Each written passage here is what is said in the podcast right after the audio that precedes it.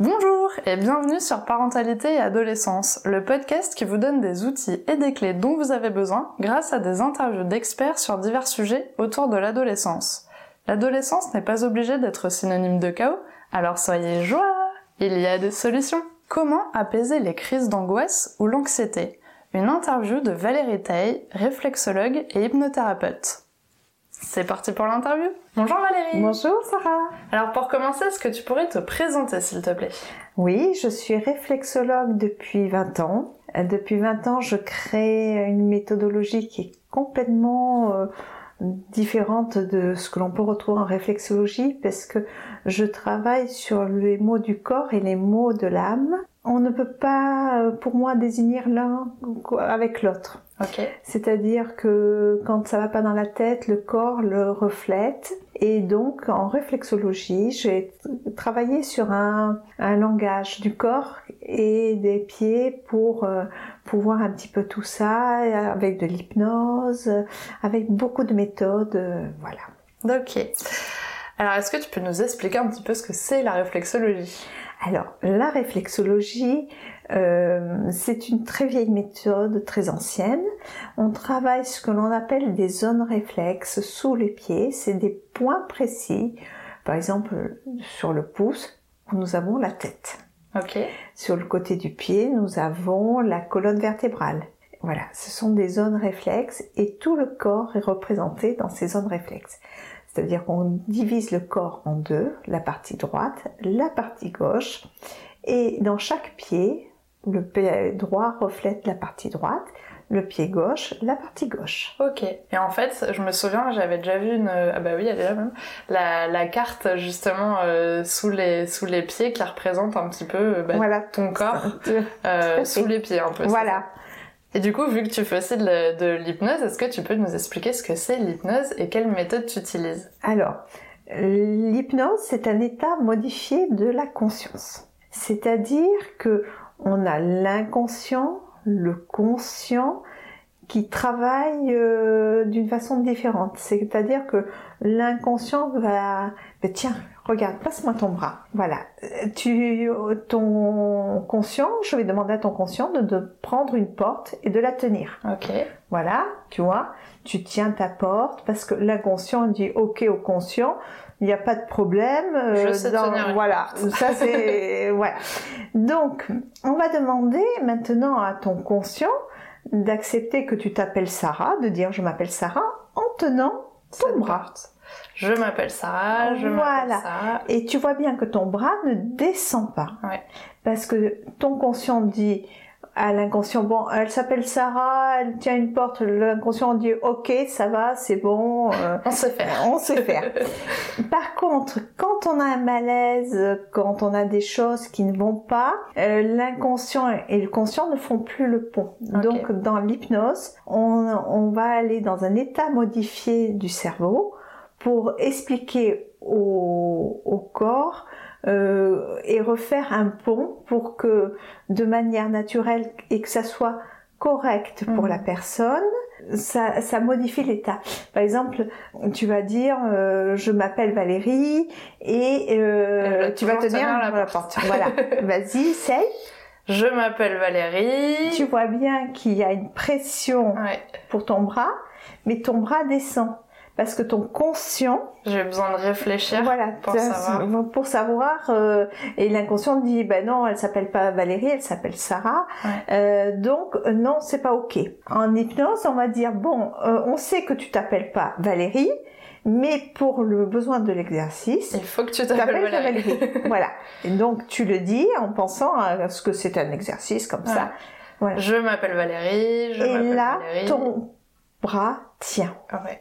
D'accord? C'est ça l'hypnose. C'est-à-dire que je vais pas pouvoir t'obliger à faire quelque chose dans ton inconscient qui n'est pas marqué dans ta carte biologique, mais euh, un peu reprogrammer on va, la on va reprogrammer la chose pour que ça soit pour toi quelque chose qui soit intègre à ta personne parce que mm. c'est très important. Euh, on a toujours cette image d'hypnose, de spectacle qui est malsaine parce que c'est du spectacle, ce n'est pas de l'hypnose de thérapie.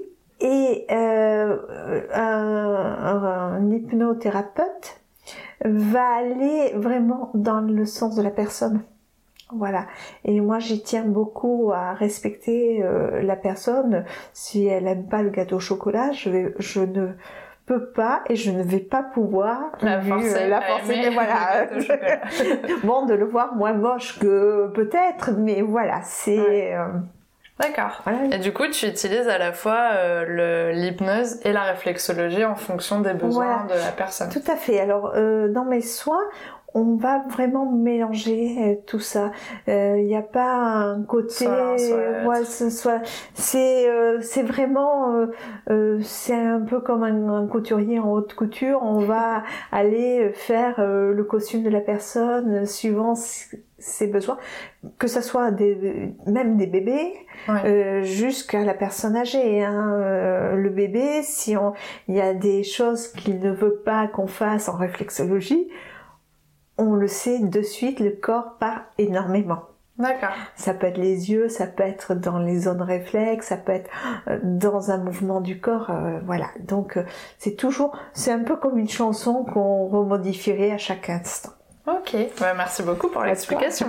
Alors du coup, cet épisode, on, va parler un petit peu des crises d'angoisse, de l'anxiété. Hmm. Comment ça se passe si quelqu'un te contacte euh, en disant, ben voilà, je fais des crises d'angoisse, euh, euh, est-ce que, est-ce que je peux venir vous consulter? Toi, comment tu vas du coup appréhender la première séance? Est-ce que tu vas partir sur peut-être, on va commencer par de la réflexologie, ou on va peut-être d'abord faire de l'hypnose? Comment tu fais pour... pour... Alors, pour une personne adulte qui va me dire je veux de la réflexologie, je veux de l'hypnose, on va dans le sens de la personne. Après la première séance, euh, on va mettre en évidence ce dont la personne a le plus besoin mhm. et on va aller soit par de l'hypnose, de la réflexologie ou les deux en même temps ou même par des soins du corps où on peut mettre de la réflexologie et de l'hypnose. D'accord. Même pour les ados, euh, voilà, il y a, y a plusieurs techniques. Pour un ado, un enfant, euh, l'hypnose, euh, ça, ça monte dans le monde du, du magique. Euh, enfin, voilà, mm. des. Euh, j'ai une baguette magique que souvent que je donne aux enfants parce que je leur dis essaye parce que moi je ne sais pas faire. J'aime bien les accueillir, les ados et les enfants, avec de la réflexologie. Parce que d'abord, euh, je vais par le langage du pied. Ça fait 20 ans que je crée un langage du pied suivant les zones, comme elles sont plus ou moins dures, tendues. Il y a, c'est un peu comme si je lisais en braille sous les, les pieds, en voyant les, les tensions, euh, en mettant des mots clés, en regardant les parents, parce que le parent accompagnant peut me donner déjà une atmosphère qu'il y a dans la famille. Euh, dans la cellule familiale, comment ça se passe, euh, quelle est la, euh, la forme de langage qu'il y a entre l'enfant et, et le, parent accompagnant. Donc c'est pour ça que la première séance, j'aime bien quand il y a les parents, parce que au moins je peux déjà voir une séance découverte. une séance découverte. Et il se peut que pendant la séance réflexologie, ben, j'aille lui montrer comment marche son cerveau avec le bras. Ouais. Donc je t'ai fait tout à l'heure parce que c'est vraiment important de qu'il se fasse confiance. Mm-hmm. Euh, un ado a besoin de savoir comment euh, marche son cerveau, comment on peut apprendre, comment euh, on peut voir les choses d'une différente manière, écouter d'une autre manière. Il se peut aussi qu'entre les parents et les enfants, il y a un monde complètement différent. Il y a des parents qui sont peut-être visuels et, qui vont dire à leur gosse tu vois euh, je te l'avais dit le gosse il va vous dire ouais ouais j'ai vu et tout parce qu'en fait l'enfant est auditif et que voir ben oui c'est voir euh, c'est comme manger euh, truc mais si le parent change son langage en disant écoute ce que j'ai à te dire c'est important là l'enfant va être plus attentif. Voilà, il va être, tiens, qu'est-ce qu'il a? Il, il, parle, il dit, il communique. Hmm. Et là, on va se retrouver sur un autre mode. D'accord. Et là, la thérapie va pouvoir commencer d'une autre manière. Ok. Voilà, les parents et les enfants sont toujours acteurs. C'est super, au moins la, première séance, voilà, tu t'adaptes en fonction aussi de, du vécu de la personne, de, Tout à fait. du contexte familial, de ce qu'il a besoin, et voilà. Ok, c'est très clair pour moi. Alors, on le sait, il y a plusieurs causes euh, de l'anxiété qui sont possibles. Est-ce que au niveau de la réflexologie, donc au niveau des pieds dans le corps, il y a des zones qui sont euh, le plus touchées euh, par ça, ou ça peut vraiment être n'importe quoi dans ton corps qui est touché par l'anxiété Alors, chaque personne a sa musique, sa résonance, ses valeurs, ses croyances. Donc, pour toi, quelque chose qui va être anxiogène, ne va pas être euh, pour ton mari, pour tes parents, pour tes amis, la même chose. D'accord. Et sous les pieds, toutes les zones euh, sont différentes. Euh, c'est pour ça que je dis toujours avec mes mains, je lis comme on lirait en braille parce que on peut avoir par exemple des zones euh, où il y a le père euh, qui euh, qui donne une, certaine valeur du travail en disant il faut travailler, il faut que tu aies les meilleures notes et tout.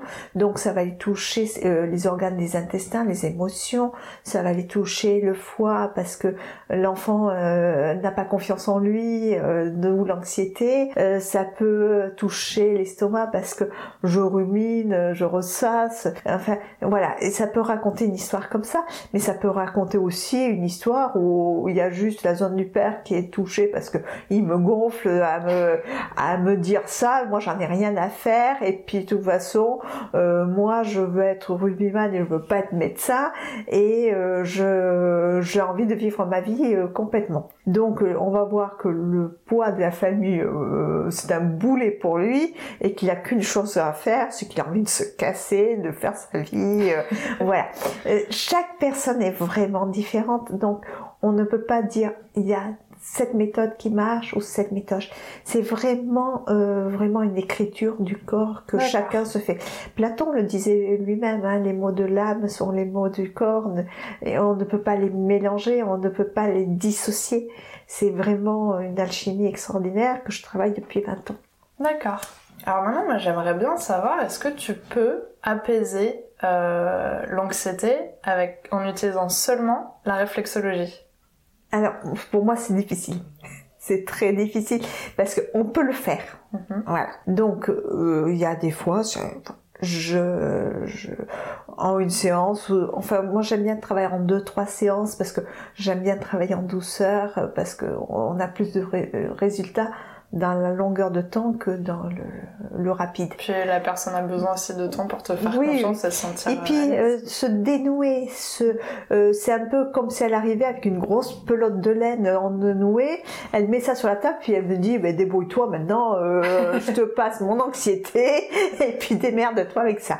Alors oui, on peut le faire en réflexologie, on peut démêler les anxiétés par la, la parole, par les non-dits qu'on dénoue petit à petit, hein, parce que il y a des fois on me dit oh non non non euh, j'ai mis euh, les yeux comme ça, euh, la main devant les yeux ouverts en disant oui oui je vois pas le mur mais on le voit mais on veut pas le voir. Donc en réflexologie avec les questions pertinentes que je vais pouvoir faire lors des séances par rapport aux organes, on va je vais mettre des points je vais mettre des, je vais mettre des petits clous là où ça fait mal.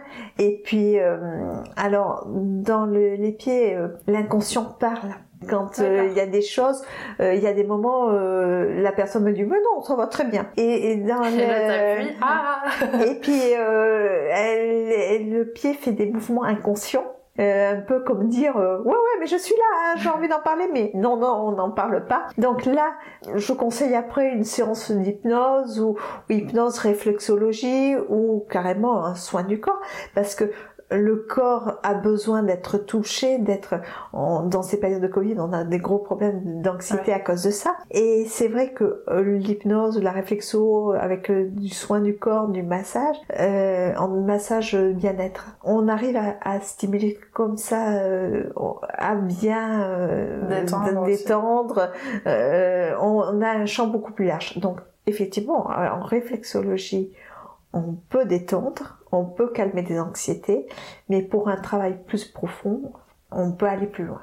D'accord. Bon bah du coup ça emmène ma prochaine question. Est-ce que tu peux apaiser euh, du coup l'anxiété en utilisant seulement l'hypnose maintenant? Ah, L'hypnose, euh, oui, pour certaines anxiétés, euh, euh, on a des méthodes comme le Diachi. En Diachi, c'est, ce sont des méthodes qu'on a utilisées pour des, des, les attentats à Paris ou des choses comme ça. C'est-à-dire que quand on a une anxiété, quand on a une idée qui revient, qui est récurrente, c'est comme si on la voyait devant.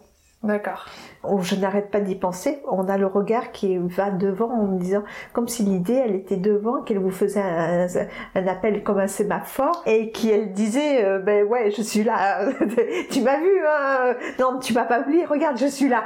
Et donc, en, euh, en hypnose, on va pouvoir mettre cette pensée derrière la tête. C'est une image. Hein. Hmm. C'est de dire que ben, la pensée, elle est toujours derrière, mais devant, ça va. Ça va mieux. J'avais quelqu'un qui avait une anxiété, elle devait passer un examen et euh, elle devait faire une composition de fruits euh, pour euh, une soirée et il y avait des bananes. Et elle déteste les bananes, c'est une phobie. C'est une grosse phobie qu'on connaît pas, mais qui est une des plus grosses phobies. La phobie des bananes. La phobie des bananes. ok. voilà. Et donc on lui, et elle n'arrivait pas à aller plus loin dans ses cours parce que euh, elle avait peur de tomber sur euh, le moment où elle allait voir une photo de banane ou toucher une banane. Enfin, c'était vraiment anxiogène. D'accord. Alors, on en a rigolé. Je lui ai fait cette petite séance de diachi. Elle est allée acheter une banane, elle l'a mise dans son sac pendant trois jours. bon, elle n'aime toujours pas les bananes. Mais au moins, elle peut travailler. Mais voilà, elle peut travailler sur la banane. Euh, voilà, c'est euh, voilà, il y a des choses comme ça en hypnose. Euh, et après, il y a des causes plus profondes. Donc, il faut aller plus loin. Mais il y a tellement d'outils en, hypnose que oui, on peut travailler. Alors, une fois que tu as pu aider les personnes, quand les séances sont terminées, est-ce que tu leur donnes des outils pour qu'ils puissent s'aider tout seuls ou se débloquer des moments où le stress peut revenir? Alors tout à fait. On a des, je leur explique déjà comment marche leur cerveau, mhm. ce qu'on appelle la PNL. Voilà, la PNL, c'est une, c'est le, de comprendre comment marche son cerveau, comment on doit parler. Euh, si on est visuel, c'est-à-dire que on va dire, tu vois là, la plante, elle est super. Donc c'est quelqu'un qui est visuel, donc son cerveau va marcher par la vue, par ce qu'il voit. Il y en a d'autres qui vont être plutôt auditifs en disant écoute euh, c'est sympa ton histoire mais euh, euh, là j'ai autre chose à faire. Et puis il y en a d'autres qui vont être visuels et kinesthésiques, c'est-à-dire qui vont te dire t'as vu la plante, elle est rouge, elle a des, des, petites nervures roses, voilà. Ça c'est un kinesthésique. Donc souvent quand il y a des soucis, c'est de déjà comprendre qui on est. Mm. Si on est visuel, auditif, kinesthésique, et de pouvoir s'adapter aux autres.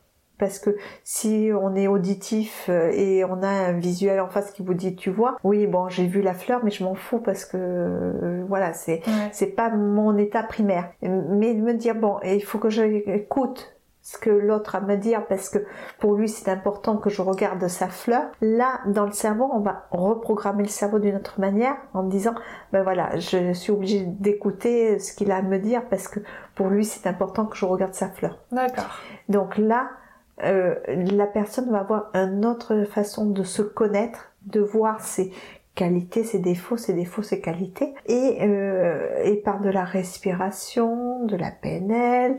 Alors, en hypnose, on, a une méthode où on met ce qu'on appelle des ancrages dans les dans les doigts, c'est-à-dire que on va reprogrammer le cerveau comme on a fait un peu pour le bras tout à l'heure, et on va le poser dans un pouce, euh, d'une autre, ou mettre une couleur. Ça peut être, il y a, il y a une multitude d'ancrages dans la position où la personne va avoir un stress et tout ça, se dire tiens, il faut que je pense à la couleur rouge. Et là, la couleur rouge, mon stress qui était à 10, je vais pouvoir le descendre.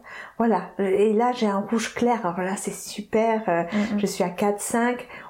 C'est bon, je vois la vie en rouge clair et je peux continuer. Voilà, ça s'appelle un ancrage. Et euh, il y a plein d'outils comme ça. Donc il y a ça.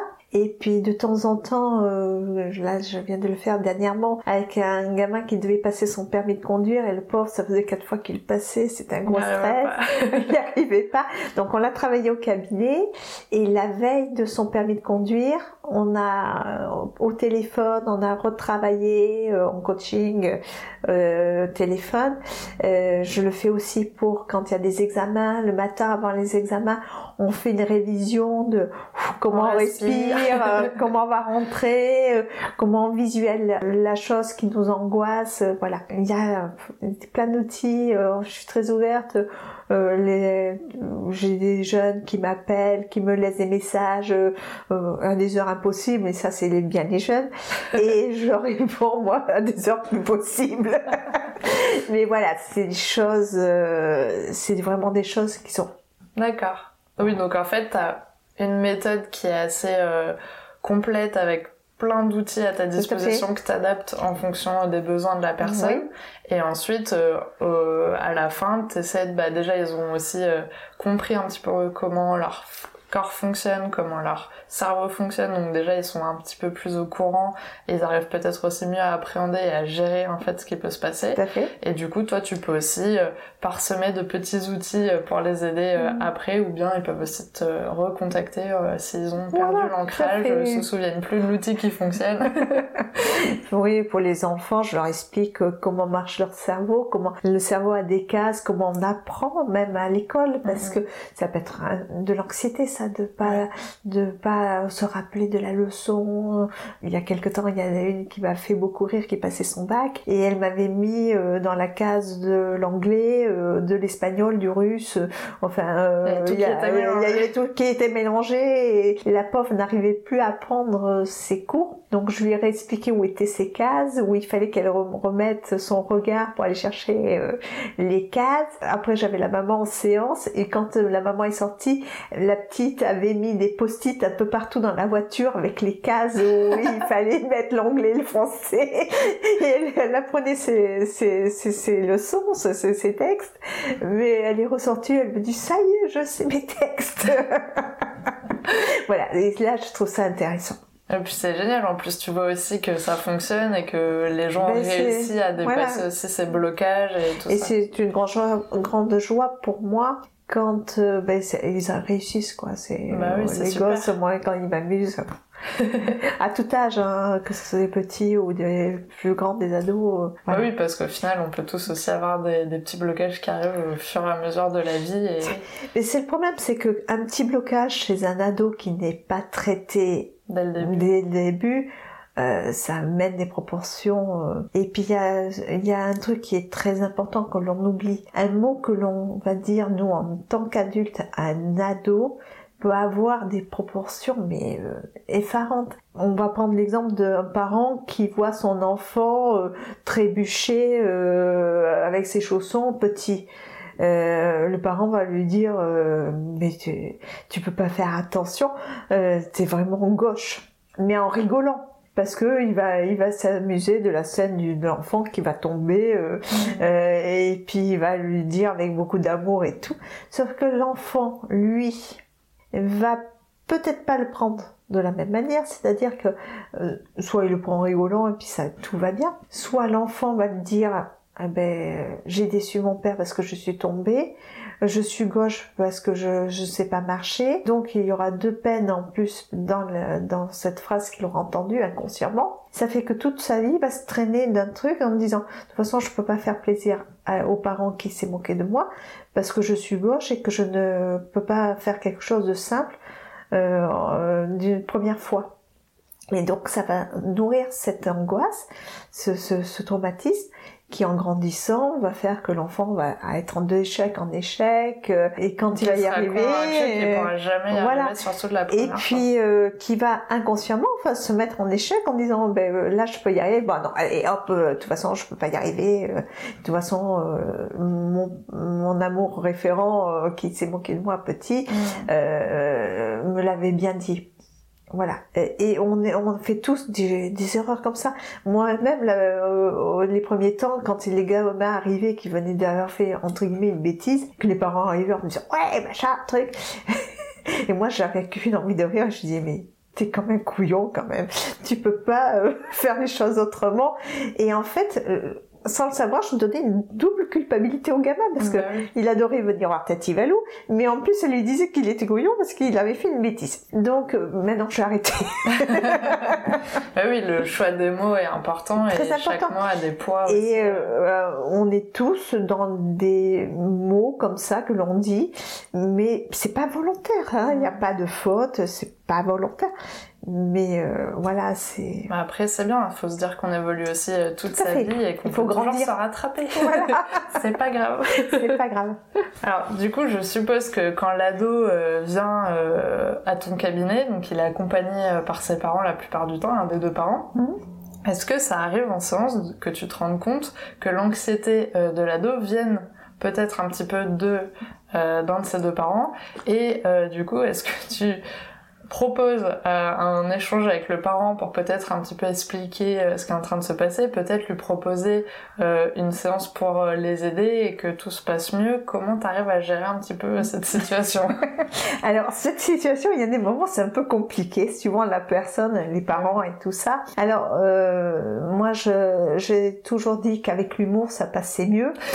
Donc souvent quand je vois que euh, on a euh, des parents stressés parce que l'enfant est en échec euh, ou qu'il ne va pas ou qu'il n'est pas conforme à des idées reçues et euh, donc euh, je commence à cerner un peu le parent euh, dans sa situation euh, de parent et l'enfant, euh, ça peut être, j'ai eu un exemple il y a quelque temps où il y a un papa qui, qui demandait à son enfant d'être vraiment, il fallait qu'il soit performant.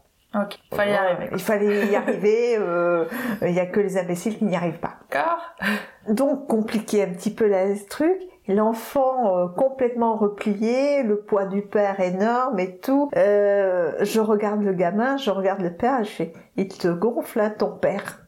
Et là, le gamin un sourire jusque-là, et je me retourne vers le père, je fais, mais pourquoi vous, euh, il faudrait quand même que vous arrêtiez de le stresser, ce pauvre petit. Voilà. Et en prenant avec l'humour comme ça, ça, ça a enlevé une chape. Hmm. Voilà. Et le père, comment il a réagi? Alors le père, il a bloqué un petit peu. Parce que les hommes blo- euh, bloquent plus que les femmes, Ouais. mais il a bloqué. Mais euh, voilà, avec un peu d'humour et tout, je fais mais attendez, votre fils, il a des valeurs. Il faut, il n'y a pas que des échecs, il y a des valeurs. Et euh, donc avec le fils, je le regardais et puis de temps en temps, je laissais des mots parce que j'explique toujours aux parents qu'il y a des choses qui vont sortir dans les séances avant qu'ils arrivent euh, où ils n'ont pas le droit de juger l'enfant. Ils n'ont pas le droit de dire à l'enfant à la sortie, t'as dit ça, t'as dit ça, machin, truc, voilà.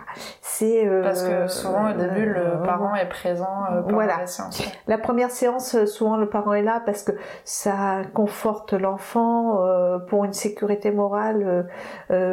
pour l'enfant et, pour nous thérapeutes, on est obligé d'avoir les, les parents avec. Euh, Même pour les ados, du coup? Alors pour la première séance, euh, même pour les ados, parce que moi je préfère il y a une sécurité morale et tout ça. Et euh, et après je peux dire aux parents euh, sur les autres séances quand ils me connaissent, quand ils savent comment je travaille, euh, quelle, quelle est ma rigueur. euh, là et euh, après on peut lâcher du lest en disant aux parents bah, vous partez ou on demande à l'ado s'il veut que ses parents restent ou pas. Et après, je peux proposer aux parents de dire voilà, est-ce que vous voulez pas que venir faire une séance pour qu'on en discute et qu'on voit pourquoi il y a ce blocage? Voilà, l'amener à la aux parents, euh, parce que souvent les parents euh, ont un problème avec l'ado, mais euh, il y a des moments ils arrivent, ils se disent pas, on est peut-être un peu responsable. Bah, c'est dur de se remettre en question. Mais c'est très, aussi, très dur, Et c'est- si eux-mêmes ont aussi peut-être des croyances de leurs Mhm. propres parents. Et voilà, Et du coup, c'est intergénérationnel euh, et euh, après on peut le voir en psychogénéalogie, c'est un autre domaine euh, où on peut aller voir les croyances sur des générations, mais ça on en discute avec les parents, on regarde comment ils ont été élevés, comment euh, Et puis s'ils ont voilà, envie aussi d'aller creuser euh, dans le contexte où ils vivent, il y a ah, mais c'est euh, j'en parlerai des heures. Bon, en tout cas, je pense que le message était, était clair. On a compris euh, du coup comment, comment tu travaillais et ce qui pouvait se passer. Alors du coup, on arrive à la question pour les auditeurs maintenant. Est-ce que tu as un message à transmettre aux parents qui nous écoutent aujourd'hui? Alors, Un ado qui est en révolution a un message à communiquer conscient ou inconscient. Il y a des fois c'est très difficile de trouver euh, les clés, les mots. Euh. Les parents ne sont pas, ce ne sont pas des échecs. Ce sont, euh, on a les mauvaises clés pour avancer, on a les mauvaises clés pour ouvrir la serrure. Il faut pas, il faut pas se décourager. À l'heure actuelle, on a un trousseau de clés qui est énorme, un potentiel énorme pour ouvrir ces portes-là. Il faut vraiment que les parents ne perdent pas foi en eux. Ils ont plein de choses, de bonnes choses à communiquer à leurs enfants. Ils ont des bonnes choses à, trouver, des outils. Euh, euh, voilà, il faut, il faut trouver la bonne personne qui peuvent les aider à communiquer avec leurs enfants. Moi, c'est un très beau message. Alors, pour finir, comment on peut te contacter? Est-ce que tu es présente sur les réseaux? Alors, je suis présente sur plein de réseaux. J'ai un peu de mal parce que. Alors bon, il y a le téléphone, il y a le, mail, il y a les, les SMS classique. Euh, j'ai deux pages Facebook, une pour l'hypnose et la réflexologie. J'ai fait des séances de relaxation sur YouTube où on peut me retrouver sur Valérie Teil, réflexologue, hypnose. Et là, il y a une dizaine de séances de relaxation pour euh, se détendre un petit peu. Euh, il y en a quelques-unes qui sont visuelles, les dernières, et les autres sont auditives. Et euh, après, euh, euh, je fais des séances par WhatsApp, Skype, voilà. Super, bah, dans tous les cas, je mettrai tous les liens en description. Tu m'enverras tout ça comme ça, je n'oublierai rien. J'essaie de, de, communiquer, mais c'est pas. en tout cas, merci beaucoup Valérie d'avoir accepté mon invitation sur le podcast. Faites quoi, Sarah? C'était un plaisir de te recevoir. Merci d'avoir écouté le podcast jusqu'au bout. J'espère qu'il vous a plu. N'hésitez pas à le noter avec 5 étoiles et le partager. On se retrouve la semaine prochaine pour un nouvel épisode. À bientôt!